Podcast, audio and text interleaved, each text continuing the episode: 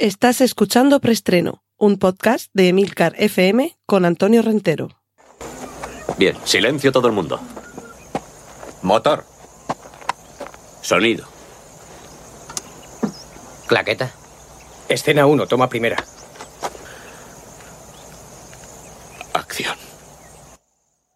Saludos, bienvenidos a este primer episodio de esta, si no me fallan las cuentas, séptima temporada de preestreno, vuestro podcast de noticias de cine y series de televisión, aquí en Emilcar FM.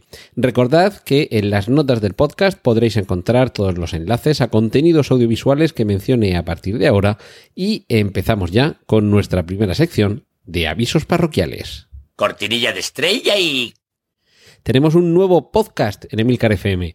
Se trata de La Taberna del Beagle, un podcast en el que una doctora en biología, Carmela García, y un trabajador social, Pedro Sánchez, eh, pero no el presidente, este Pedro Sánchez es el bueno, se sientan a charlar sobre sus inquietudes vitales a través de las ciencias biológicas y las sociales. Esta taberna virtual te permitirá recorrer con ellos mares de conocimiento, curiosidades y actualidad a través de fenómenos naturales y sociales abordados de forma rigurosa y amena. Puedes encontrar la taberna del Beagle en cualquier aplicación donde escuches podcasts y en emilcar.f, perdón, emilcar.fm barra la taberna. Los oyentes de Emilcar FM ya conocéis a Carmela García por Bacteriófagos y a Pedro Sánchez por La extraña pareja, donde hace tandem con Emilcar. Lord, Lord al líder. Así que os recomiendo que os embarquéis en esta singladura que, por cierto, por si no lo sabéis, además de ser el nombre de un perro, o de una raza de perros, eh, Beagle es el barco en el que Charles Darwin acometió una tarea tan revolucionaria como explicarnos el origen de las especies. cortinilla de estrella y Y vamos con las noticias de cine. Eh, en primer lugar, eh, una, uno de los estrenos de este verano ha sido Elvis, la película de Baz Luhrmann, un biopic sobre parte de la vida del rey del rock. Pues va a haber película Respuesta Priscila. Va a ser una película que dirige Sofía Coppola, que produce A24, aunque es un estudio que lo conocemos más por películas de terror, pero se ve que también le da a otros géneros. Y en este caso, como eh, Elvis Presley, vamos a tener a Jacob Elordi, que realmente no se parece demasiado, pero mm, ya sabéis que aquí lo importante no es tanto que sea un clon, sino que interprete bien al personaje. Y Kylie Spaney va a ser Priscila, la esposa de Elvis Presley. Y ya se puede ver el delicioso tráiler de The Fabelmans, un eh, autobiopic en el que Steven Spielberg nos cuenta su infancia y cómo descubrió el cine, cómo se enamoró de él y dónde está el germen de este maestro, de este genio, de esta figura histórica con la que tenemos la suerte de compartir nuestro paso por el planeta Tierra.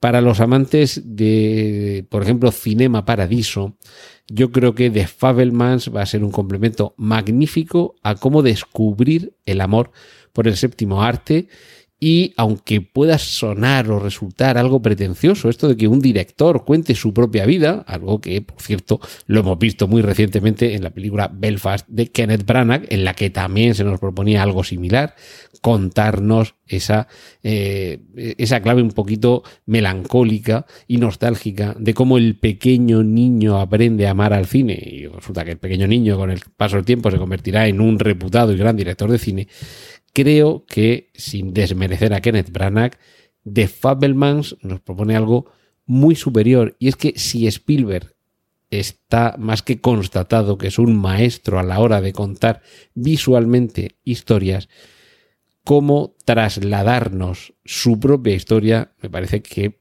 va a ser un ejercicio prodigioso y que no deberíamos perdernos. Recordad, de Fabelmans.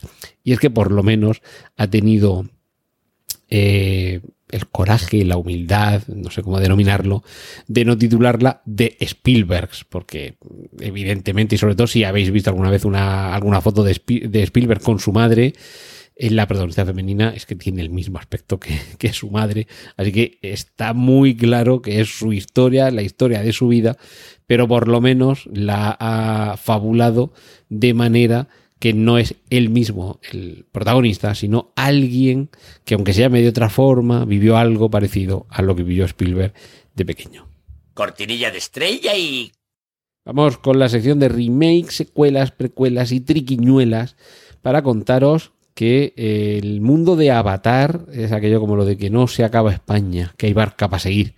Pues en este caso algo parecido va a aparecer, va, va a suceder con, con, Avatar, con las películas de James Cameron, que continúan eh, décadas después, allá donde lo dejó, en, en, el mundo Naví. Y cuando todos pensábamos que ya habían rodado, no sé si la segunda y la tercera, que la rodaron al mismo tiempo, que la cuarta y la quinta están en preproducción y demás historias, y que ahí quedaría la cosa, pues resulta que no. Eh, resulta que este universo se va a ampliar mucho más allá de esas únicas cinco películas y parece ser que tienen planeado mucho más. Tampoco han dicho cuántas, pero mucho más. Y evidentemente mucho más no es dos.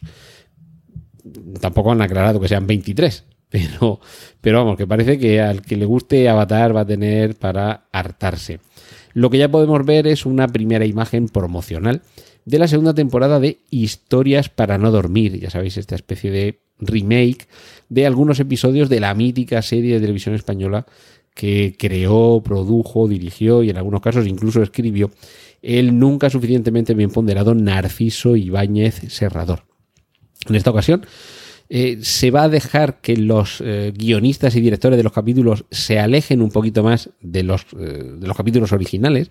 Nos van a contar la pesadilla, el televisor, la alarma y el trasplante, y los directores respectivamente van a ser Alice Waddington, Jaume Balagueró, Nacho Vigalondo y Salvador Calvo, que en esta ocasión, como digo, nos van a ofrecer una versión un poquito más extendida, más personal, de, de, la propuesta original de los capítulos, que ya habíamos visto, cuatro de ellos, algunos no se separaban demasiado de los originales, eh, en otros lo que había era una actualización, más que razonable y más que recomendable.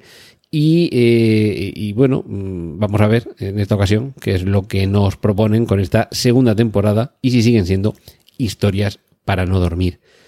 Continuamos avanzando en el mundo de, eh, de X, esa película de Ty West, que ha devenido en una trilogía casi sorprendente porque fue estrenarse X, ya sabéis, esa película que mezclaba el terror estilo La Matanza de Texas con el submundo del, cine X en los años 70. Y ya digo, fue terminar de estrenarse la película y nos dijeron que la secuela ya la tenían a punto. O sea, no solo que estuviera en, en, preparación ni que fueran a rodarla, sino que ya la habían rodado y que eh, prácticamente estaba ya en postproducción y poco más. Y de hecho, ya se puede ver el tráiler de, el teaser, perdón, de Maxine con 3X que... Eh, ay, perdón, perdón. Eh, sea, se puede ver ya el trailer de Maxine, que es la tercera entrega, porque la segunda, que es Pearl, de esta, si no recuerdo mal, ya os hablé antes de irnos de vacaciones, en Pearl lo que veíamos era la precuela de X. Es decir, descubríamos qué es lo que le pasaba a uno de los personajes de X antes de llegar a esta película. Pues bien, con Maxine, eh, escrito como digo con 3X, el, el, teaser lo que nos muestra es una inspiración muy ochentera, muy de videoclub, muy de tráiler, de, calidad de, de, videoclub y calidad de formato vídeo. Y, bueno, pues en, en, X estábamos en los 70, en Pearl intuyo que podremos estar en los 40, 50 o 60 y en esta lo que vamos a ver es los años 80 con el vídeo y evidentemente con el submundo del cine porno como protagonistas. Y por cierto, repite Mia Goth, que eres la protagonista de X y es la protagonista de Maxine. Y no doy más detalles porque si no habéis visto eh, X y no habéis visto Pearl, pues igual os arruino cualquiera de las dos películas. Y terminamos esta sección de remakes, secuelas, precuelas y triquiñuelas con la película que da título hoy a nuestro preestreno. Ese puñales para la eternidad, evidentemente, alude a puñales por la espalda y también aquello de Diamantes para la Eternidad, que es un título de una película de James Bond, personaje al que interpretaba Daniel Craig en su última versión cinematográfica. Pues bien, ya tenemos un tráiler completo de El misterio de Glass Onion, subtitulado como Un misterio de puñales por la espalda.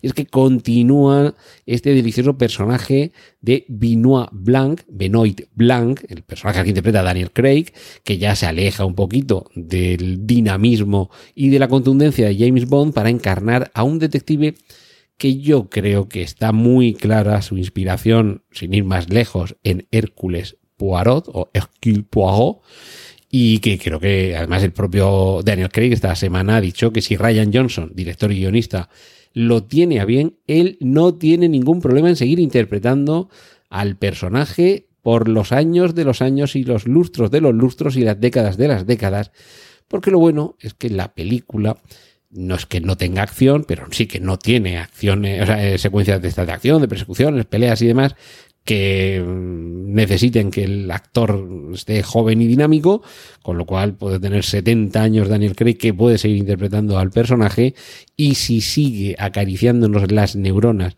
con una trama tan enrevesada, tan entretenida, con tanta intriga y con esos golpes de humor que habíamos visto en la primera, pues oye, de verdad, insisto en el título del preestreno de esta semana y ojalá tengamos puñales para la eternidad.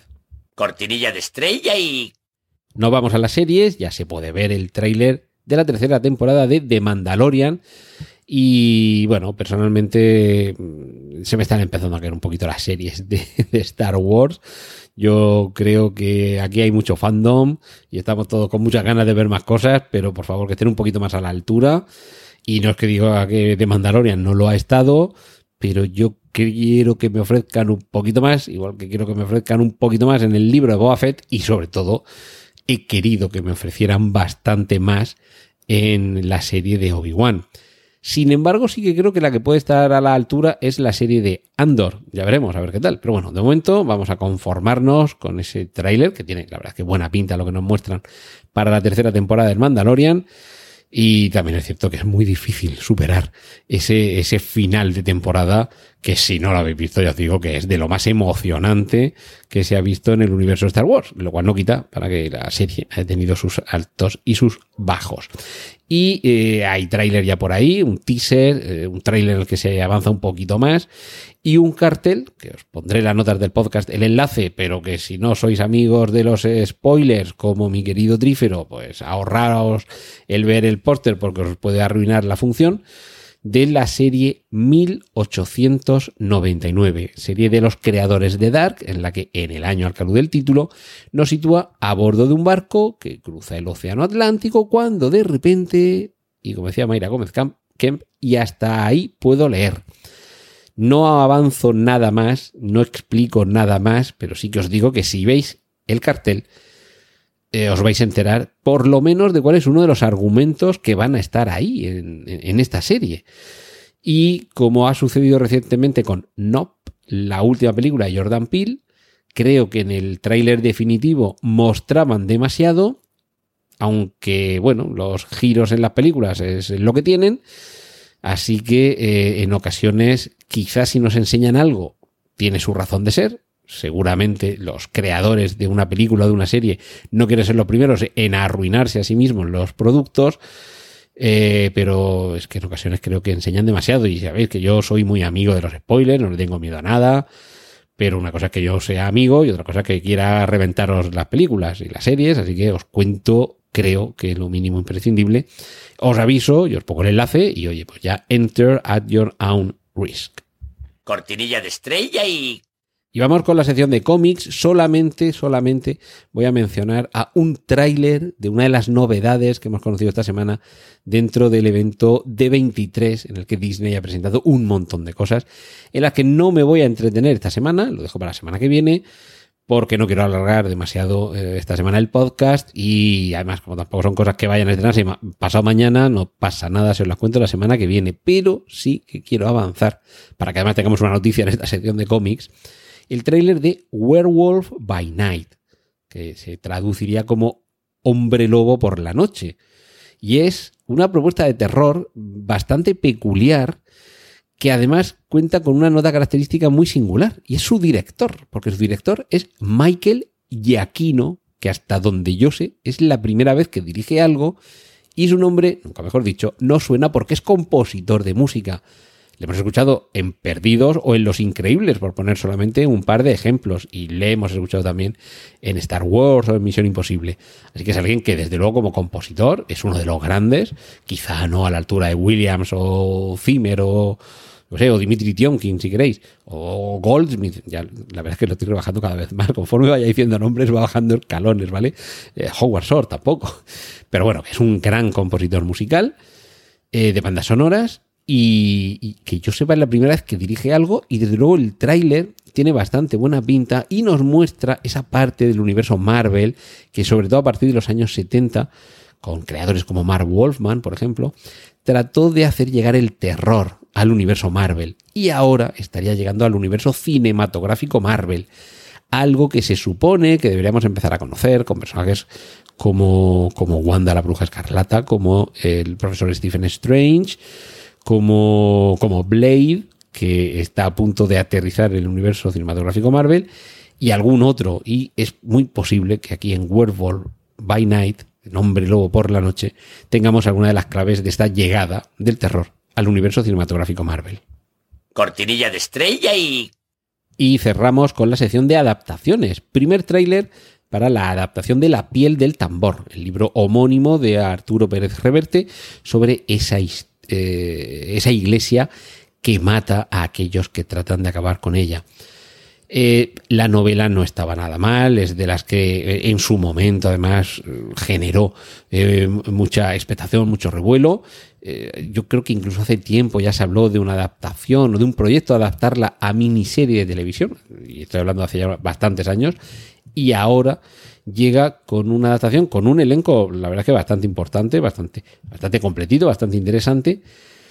Y, a ver, un poco como pega, a mí me, me da un poco aspecto de telefilm o aspecto de capítulo de serie de televisión, además de serie de televisión de Telecinco, por si queréis que, que sea todavía más, eh, más concreto.